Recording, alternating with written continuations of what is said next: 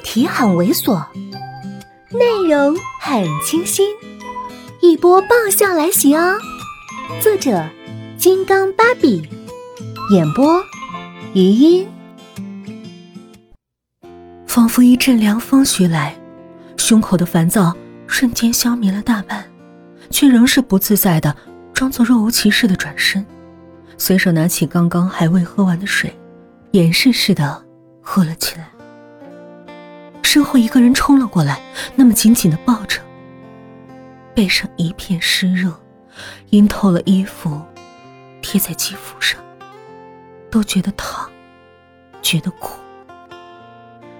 这才想起来，那一幕幕闪过时，那心情原来也是苦。而这些天来，翻来覆去的，原来都是苦。于是冷冷的开口：“放开。”老师，从你来的第一天我就喜欢你了，喜欢您的眉毛、您的眼睛、您的鼻子、您的嘴巴，你说的每一句话我都放在心上，听到你的声音就让我觉得幸福快乐。我喜欢你喜欢的快疯了，离了你我一定活不下去，你就是我人生的目标。我说我的方向，我黑暗中的启明星，照亮我前进的脚步。这是他说过的话。当时他说的时候，脸微扬，表情认真，眼神很痛苦。而这一次，他说的泣不成声，胸口仅余的一丝躁闷消弭于无形，心忽然就软。再筑不起一块防备，苦也好，甜也好，无关乎原不原谅，只在于舍不舍得。而他刚好是舍不得的那个。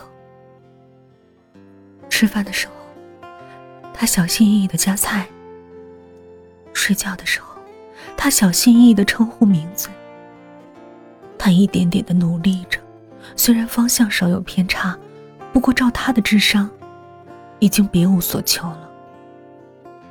就像两个人走路，既然他速度慢，那他就站在原地等着。虽然他走的是直线，他歪歪曲曲的走弯路，可是到底都是朝前，终究可以交汇。直到他别别扭扭的搞访问的时候，他终于还是开始不耐烦。怎样才是了解？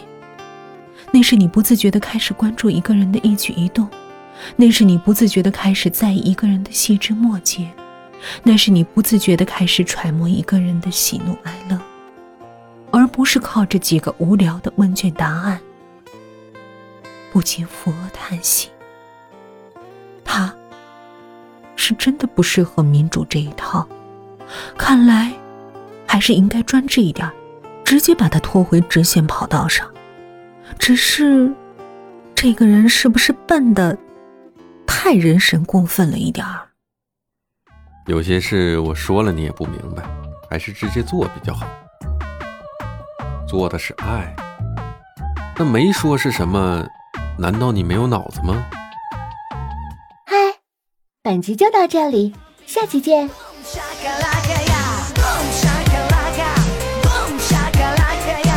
okay, okay.